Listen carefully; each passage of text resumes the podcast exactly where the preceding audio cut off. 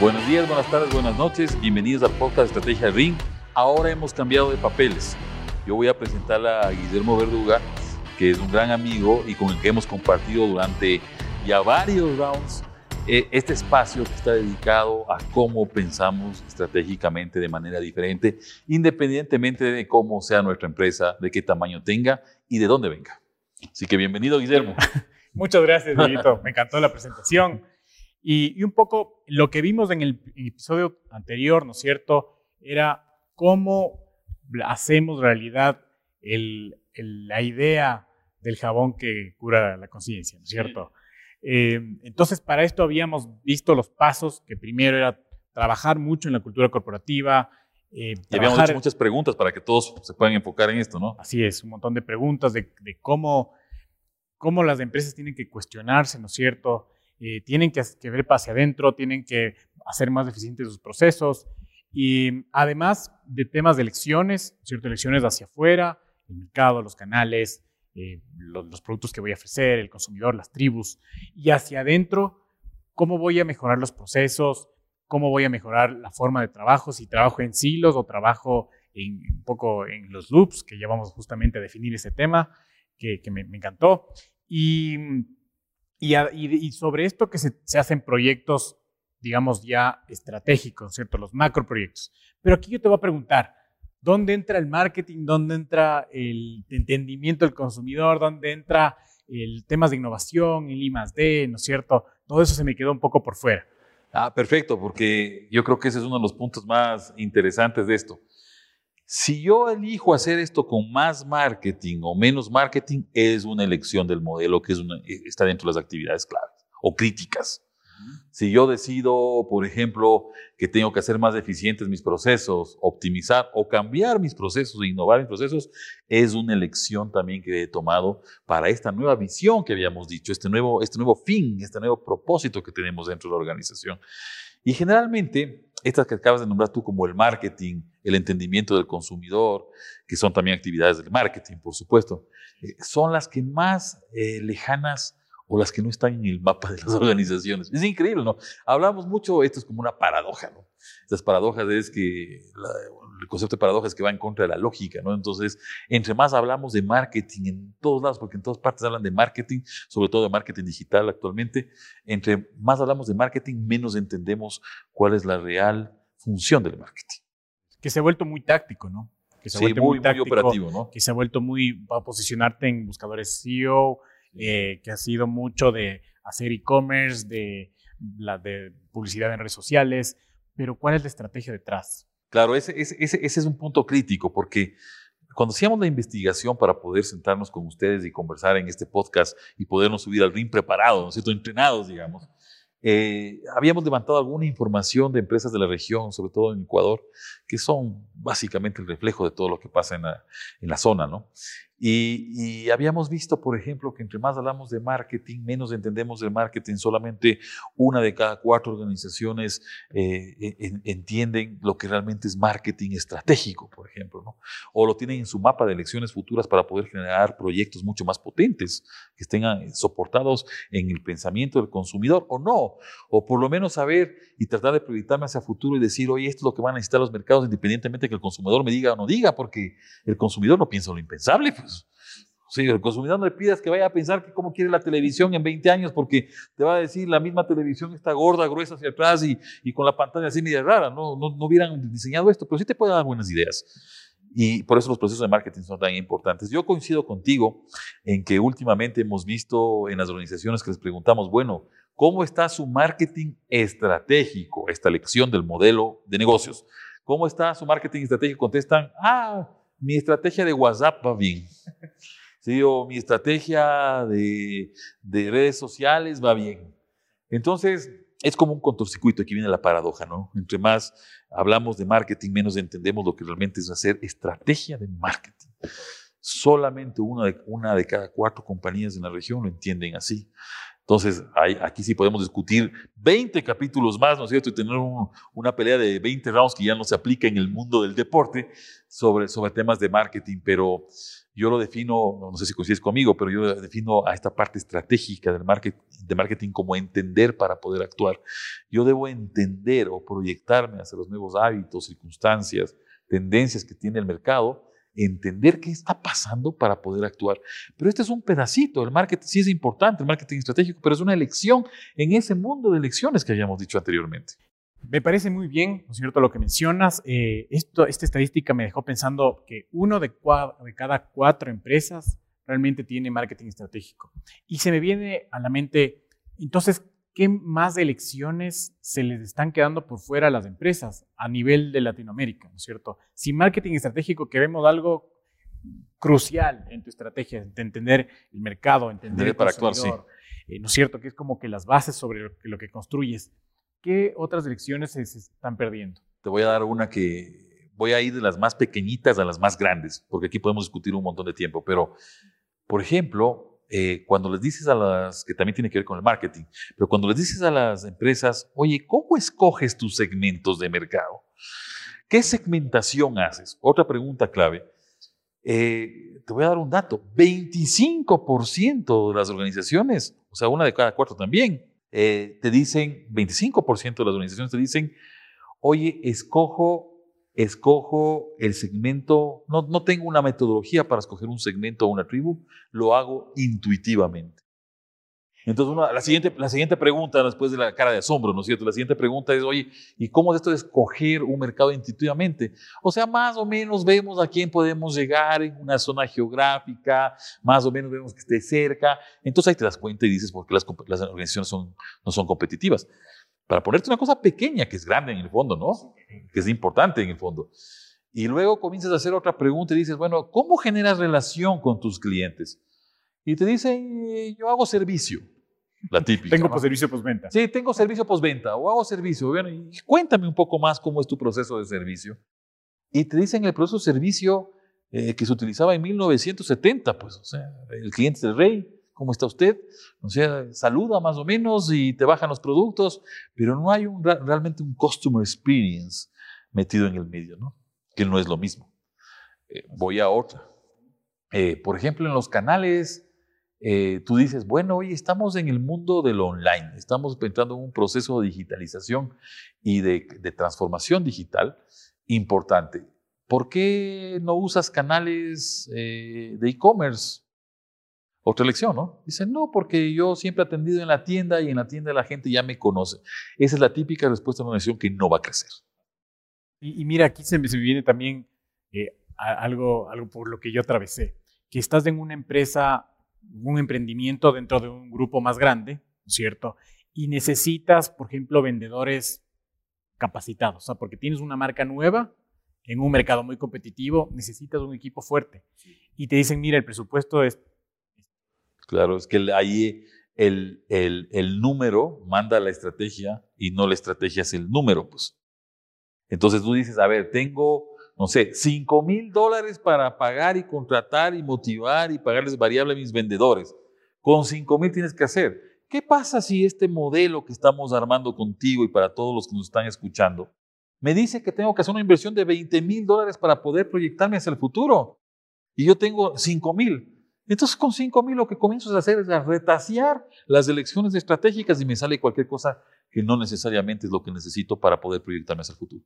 Ese es, tú acabas de dar ahorita, acabas de meter el, eh, pero el directo, ya, directo a, a, uno de los grandes problemas que vemos en las organizaciones. El número pone la estrategia y no la estrategia pone el número. Es decir, tengo un presupuesto porque encima más presupuestamos de acuerdo al histórico, no presupuestamos de acuerdo a lo que necesitamos para hacer crecer la, organización, que es totalmente distinto, ¿no? Y que además te empiezan a medir en función de otras empresas, ¿no? O sea, o de, su empresa más grande. Dice, mira, ahorita el costo de adquisición de un cliente, por ejemplo, para esta marca es tanto. Tú toma, porque más o menos estás vendiendo tanto, entonces toma lo mismo, multiplicado por esto. Pero no, no te das cuenta que cuando vas a generar recién tracción de marca, necesitas hacer una inversión muy fuerte. Porque o construyes marca o desarrollas portafolio y precio. Entonces, si es que quieres un poco que construir una, una organización hacia futuro, ¿no es cierto? Que tenga visión, oye, tienes que invertir aquí, tienes que invertir en la marca, porque es, es el diferencial. Es lo que te diga el modelo, Guise. O sea, y esto es muy crítico. Porque si yo estoy haciendo elecciones, que no hemos pasado con tres o cuatro capítulos diciendo, si yo voy a hacer unas elecciones porque pienso que ese es el mapa que tengo que seguir para ser exitoso, convertirme en un unicornio, ser exponencial, eh, separarme del resto, eh, que me vean a mí y al resto. Si, estoy diciendo esto y me he pasado eh, haciendo estas elecciones y planificando mis proyectos entre más grandes y más pequeñas actividades, después no le voy a hacer caso al mapa y voy a seguir haciendo lo que hacía en el pasado. Entonces, simplemente es un juego que no te lleva a ninguna parte. Es un saludo a la bandera, como decimos por aquí en estas regiones. Entonces, si a mí me dice mi nuevo modelo que yo tengo que invertir en lo que tú acabas de decir, tengo que invertir más en la generación de marcas, si me dice que tengo que invertir más en marketing estratégico, si me tiene que invertir más en canales, si me dice que tengo que contratar expertos para que me ayuden a diseñar esto y a ejecutar esto, si me está diciendo esto el modelo, esas decisiones que yo he optado, y yo sigo con el número de presupuesto que tienen otras compañías o que usaban en el pasado, esto estoy muerto. El futuro no es la continuación del pasado. Al menos si yo voy a hacer un cambio estratégico en la organización. Entonces, si yo voy a pensar que mi, no sé, mi competidor número uno gasta 1.5% de, de, de presupuesto o de dinero sobre las ventas para hacer marketing y yo tengo que gastar el mismo 1.5%, no estoy tomando en cuenta que la realidad de él, sus elecciones, su estrategia, su cultura es diferente a la que yo tengo. Entonces, eso no logramos romper en los, en los empresarios grandes, medianos o pequeños de nuestras, de nuestras regiones. No logramos ver. El futuro ya no es la continuación del pasado, al menos si yo estoy haciendo un cambio en mi modelo estratégico. Y que muchas veces, digamos, por, por estos directivos, ¿no es cierto? Creen que lo más fácil es traerse a la cabeza de otra marca competidora, ponerle aquí y que ellos sean entonces ahora los que dirijan igualito como hacían allá en la otra marca competidora, ven acá a hacer lo mismo. Es, es una sucursal del otro. Entonces no estás viviendo con vida propia. Si yo tomo elecciones, supuestos, hipótesis y genero una cultura organizacional diferente, es para tener vida propia, para pensar distinto. Entonces tenemos una cantidad de clones, ¿no es cierto?, en el mercado. Y esto pasa también con los gobiernos corporativos. Se pasa parte de la mesa, no de la cultura del gobierno corporativo. Cuando te llaman a constituir un directorio, solamente para poner un ejemplo de las equivocaciones, todavía no hemos topado los más grandes, pero para poner o, lo que no vemos. Cuando te mandan a constituir un directorio de una compañía, lo primero que te dice es, ¿tiene experiencia en el giro del negocio de la empresa en la que va a ser director? Estoy hablando de los consejos de dirección. Que es lo más, que es del Olimpo, ¿no? Sí, bueno, o sea, sí, ¿no? Aquí, sí, el titán. Entonces, uno dice, oye, eh, no, no tengo experiencia pero puedo darles una visión desde otras industrias, desde otras geografías, desde otros modelos de innovación de lo que podrían hacer. Dicen no, gracias. Pero eso pasa eh, incluso para contratar a gente, digamos, en marketing, ¿no es cierto?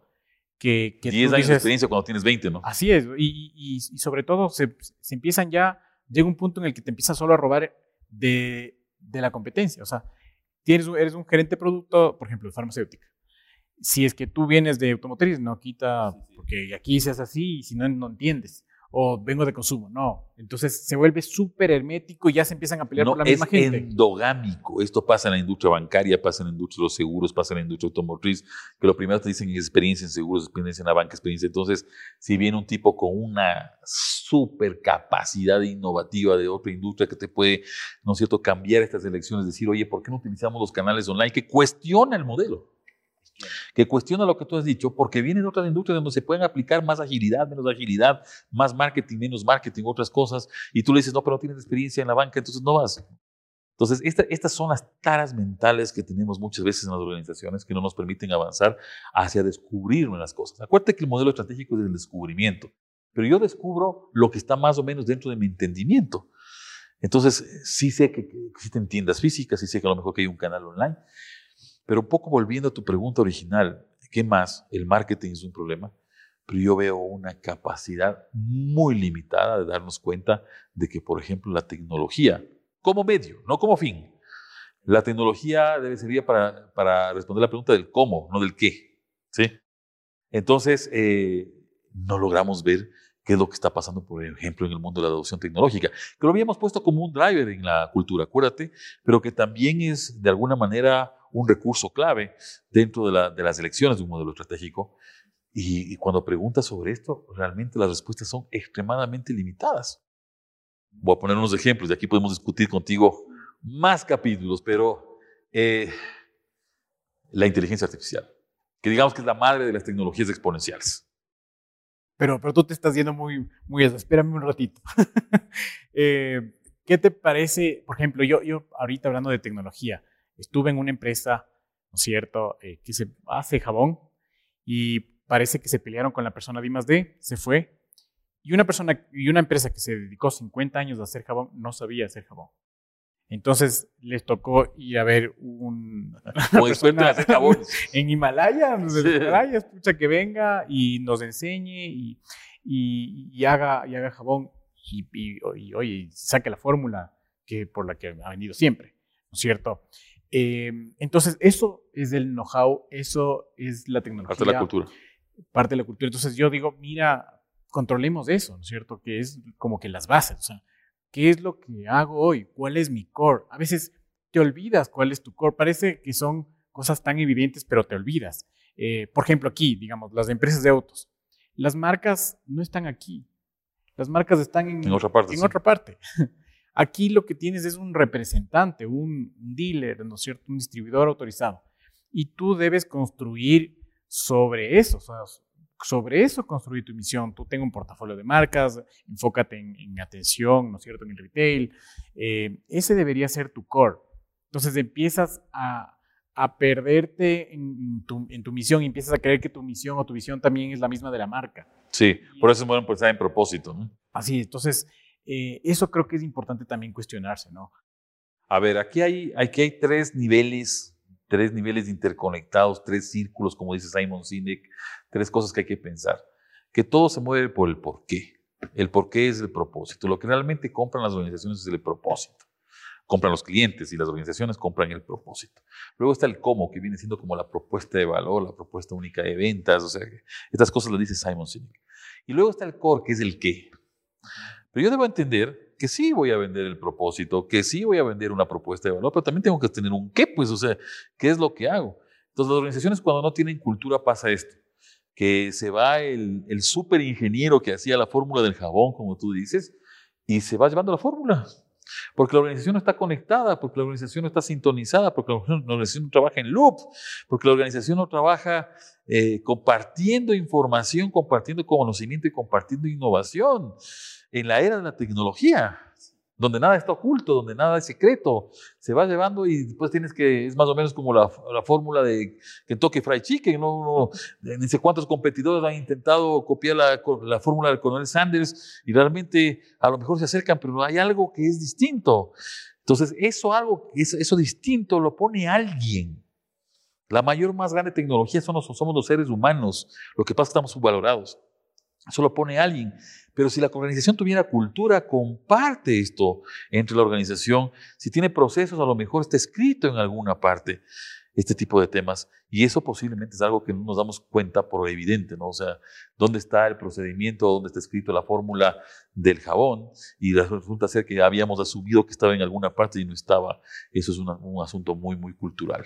Y para esto sí creo que, vale mucho el tema de trabajar eh, entre nosotros, ¿no es cierto? En ser digamos, cada vez más transparentes con la información, cada vez más transparentes con, con las cosas. Por ejemplo, a veces he tenido jefes que, que no te muestran cosas. Eh, Porque tienen miedo a que del piso. Pues, así es, y, y, que necesitas tú para tu gestión. Entonces, eso también es liderazgo. Entonces, eso es liderazgo, eso es parte del sistema operativo, como hemos mencionado tantas veces, y, y realmente las organizaciones no logramos entender, el líder no logra entender que entre más comparta, más apoye, con un propósito, con una visión, entre más comparte y más apoye, más crece, pues. Entonces estamos preocupados, más o menos como ciertas organizaciones burocráticas, lentas, transaccionales, en donde todo el mundo se cuida de todo el mundo para cuidar su trabajo o cuidar su, su empleo, o cuidar su sueldo. Entonces es difícil trabajar en una era de innovación que estamos hablando con esa mentalidad O sea, si, si alguno de las personas que nos están escuchando, nos están viendo, siente esto, es muy difícil hacer. Yo siempre digo, porque me hacen preguntas de muchos foros y me dicen, oye, ¿y qué hacemos si la organización es así, como tú estás diciendo, transaccional, lenta, burócrata, serrucho, serrucho en la mano y todo eso? Si cambies de organización. Váyase en otro lado, porque se van a frustrar. Es que no hay trabajo. Eh, generen entonces a lo mejor algún emprendimiento ya con el conocimiento que tienen. ¿sí? O váyase en alguna otra parte, pero pero no se queden ahí porque se van a frustrar y van a llegar a los 50 años absolutamente frustrados sin poder haber aplicado toda esa creatividad y esa capacidad que tiene el ser humano. Y, mira, un poco eh, lo que tú mencionas es, importante porque yo he estado en más de dos empresas que he trabajado eh, y es muy difícil encontrar justamente esto, o sea, eh, cultura, liderazgo, que de verdad te enseñe. Por ejemplo, tú aprendes porque tienes que aprender, porque si no te meten o sea, tu, tu, golpe o porque te votan, ¿no es cierto? Entonces, em, falta esto de, de, transmitir el conocimiento, de, de, guiarnos, de enseñarnos, de trabajar en, en, conjunto, en equipo. A veces no eres de equipo dentro de la misma empresa, donde tienes que juntar los esfuerzos para hacer competitivo. Sino con otros de afuera. Imagínate, entonces pero lo que voy es que primero hay que trabajar en eso como empresa, ¿no? Es cultura. Eso, es cultura, porque a veces entendemos que esto es como una línea recta, como esa estructura jerarquizada del titán y el dios, el semidios y los esclavos, totalmente jerarquizada, totalmente piramidal, en donde ya habíamos dicho, ¿no? Si aquí tiene alguien una idea para que llegue acá pasan cinco años, o no llega nunca, o llega diferente. Entonces hay que romper eso, ya las organizaciones no son una línea recta, yo siempre digo la maldita línea recta, y aquí hago referencia a un a un libro que escribimos hace algunos años que se llama Emotion Share, no se lo cuentes a Michael, y hablábamos de la maldita línea recta. La maldita línea recta nos está matando. Ahora ya ni siquiera funciona la red. la red es, eh, la línea recta es aquí y acá, recto, plano, cuadrado, eh, transaccional, erosionado, lento, ¿sí? Cuando hablamos en red y conectamos otros nodos de la red, ¿no es cierto? otros puntos de la red, estamos hablando ya de que vamos a conectar posiblemente con alguien que no está en nuestra industria, pero que conoce cómo se hace mm, eh, transformación digital, que vamos a conectar con la academia porque tiene el conocimiento, que vamos a conectar y así conectamos dentro y para afuera de la empresa. Es una redocracia o una redarquía importante. Y ahora estamos hablando de holocracia o holacracia en donde esto es en tercera dimensión, o sea, no solamente es una red como la de una telaraña, ¿no? Sino estamos hablando de una tercera dimensión en donde todo se mueve y todo es dinámico. Hagamos de cuenta que esto es un átomo con sus electrones, ¿no? Y todo es dinámico y todo cambia a una velocidad y ya ni siquiera tenemos eh, cargos dentro de una organización, sino tenemos roles. Entonces, el día de hoy ya ese, ese cargo que utilizo en las tarjetas de presentación eh, antiguas, ¿no? que decía, ¿no es cierto? Diego Ignacio Montenegro, gerente de desplazamientos verticales y soy el ascensorista, ¿no? Entonces, este, este, este, este tipo de cosas que nos hemos inventado y que son simplemente para un poco alimentar nuestro ego, ya no. Que el día de mañana yo me muevo de un rol a otro y hoy estoy en el rol de la elección del marketing estratégico que habíamos hablado y ahora resulta ser que la organización requiere que esté en el rol posiblemente de los canales digitales. Entonces, esta es la holocracia eh, que, estamos hablando. Ni siquiera estamos hablando ya de una red plana, sino estamos hablando de una tercera dimensión totalmente dinámica y que se adapte a los cambios. ¿Por qué? Porque la tecnología nos ha puesto una nueva velocidad de acción. Porque la tecnología va a una velocidad que no logramos entender. Mientras nosotros estamos entendiendo cómo, regreso a, lo de la inteligencia artificial, que estaba entendiendo cómo funciona la inteligencia artificial de nivel básico y estoy entendiendo qué es eso de aprendizaje automático, resulta ser que ya sale la superinteligencia y me quedo con ese entendimiento anterior. Cuando estamos hablando ya de trillones de sensores que tienen los aparatos para medir cualquier cosa, cualquier movimiento, cualquier huella digital que yo voy dejando en el camino y cuando yo logro entender qué es Internet de las cosas, resulta que hoy estamos hablando del Internet de todo ya no de las cosas, sino de todo, de los procesos, de las personas, de todo. Cuando logramos entender que estamos viviendo en un mundo entre lo virtual y lo físico, me sale el metaverso. Y ahora tengo que entender el customer experience en el metaverso. Y no sabemos entender ni siquiera qué es metaverso. Entonces, todo esto hace que la velocidad de adaptación no pueda manejarse en una maldita línea recta.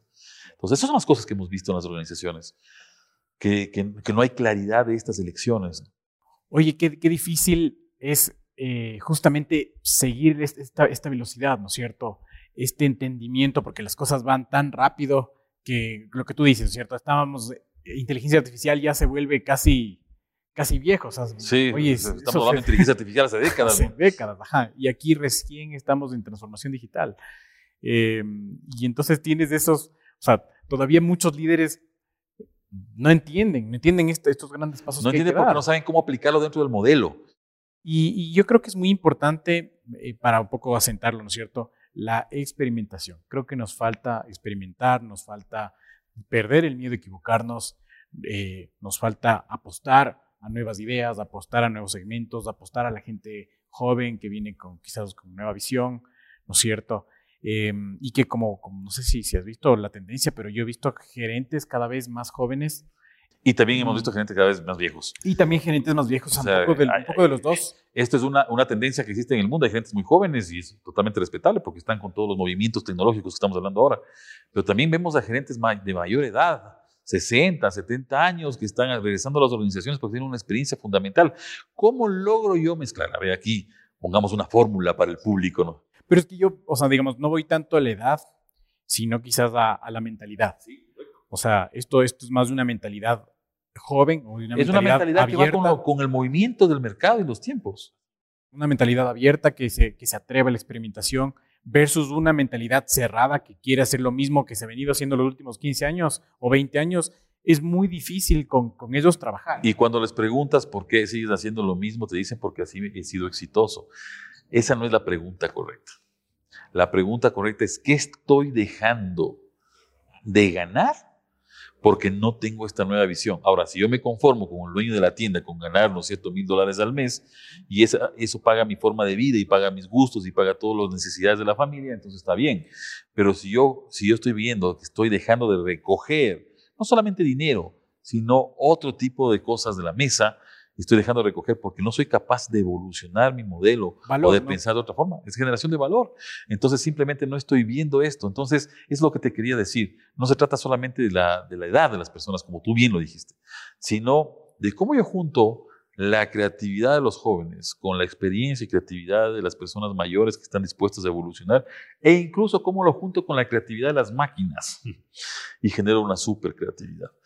Eh, estamos, estamos hablando ya de ligas mayores, posiblemente nos hemos metido a, la, liga de pesos pesados de la Federación Internacional del Boxeo en este momento, porque, porque esta es una cosa que no se logra ver. Eh, y no se logra ver cuando comenzamos a diseñar los modelos estratégicos porque simplemente pensamos que todavía no tiene una utilidad práctica o todavía no nos da dinero rápido.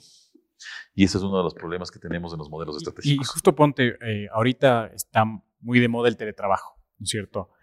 Eh, el teletrabajo empezó prácticamente a partir de la pandemia. Cuando, por ejemplo, empresas como Google... Ya lo tenían hace años. Ya lo tenían hace años, ya tienen su propia escuela para... Y, su, y su, propia tecnología su para propia tecnología y trabajan con un montón de gente en un montón de partes del mundo. Claro, porque es una empresa participativa, es una empresa que trabaja en holocracia, lo que habíamos dicho hace un rato.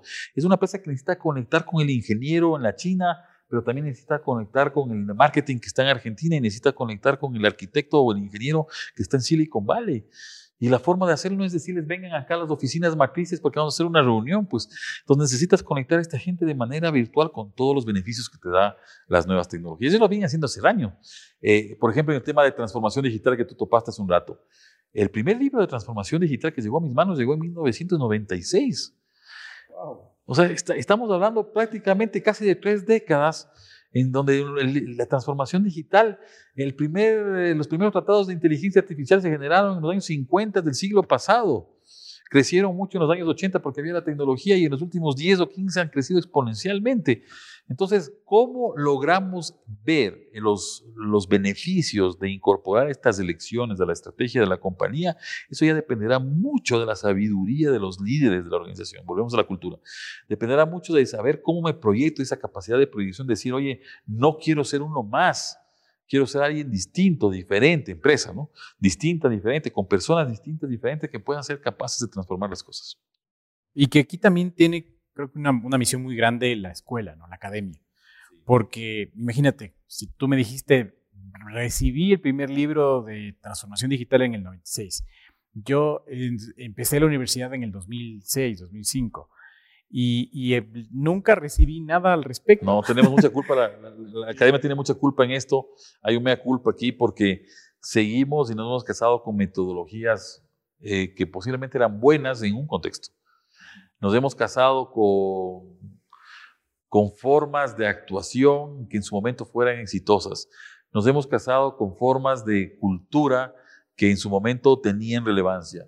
Ya las cosas han cambiado. El mundo es otro, el mundo es distinto, el mundo es diferente, el mundo va hacia otro lado. ¿Por qué? Porque simplemente la gente tiene otra forma de pensamiento. Las nuevas generaciones tienen otra forma de pensar, otra forma de relacionarse, otra forma de comprar, otra forma de querer, otra forma de amar a las personas o a los animales o al medio ambiente. Entonces, un poco para, ir como que construyendo la, la idea, ¿no es cierto? Eh, es mucho de, experimentación, es mucho de trabajar con las personas, es mucho de escuchar el mercado, es mucho de relacionarte con tus stakeholders, es decir, con la, con la escuela, con el gobierno, con la academia. Con la academia eh, las empresas tienen que venir a, tener este, esta interacción, crear los clusters, ¿no es cierto? Para ir construyendo justamente este, este futuro, salir de la línea recta, salir del status quo que nos tiene eh, así detenidos, ¿no es cierto? Es, es un poco lo, lo, que queremos romper.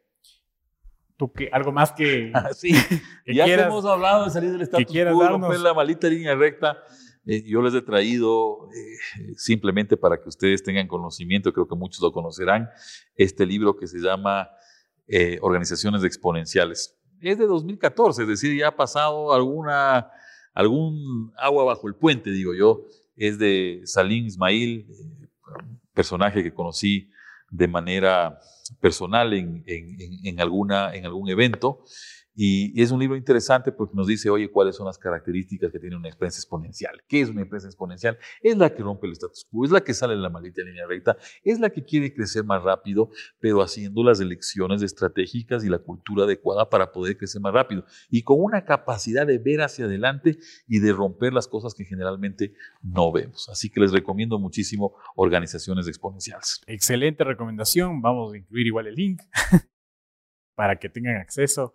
Y te agradezco muchísimo, Diego. Gracias, Guille. Ha sido una excelente conversación. Gracias a todos. No olviden suscribirse y seguimos ahí. déjenos sus comentarios. Déjenos sus comentarios para, para seguir construyendo este tipo de contenidos. Perfecto, muchas gracias. Gracias, que estén muy bien.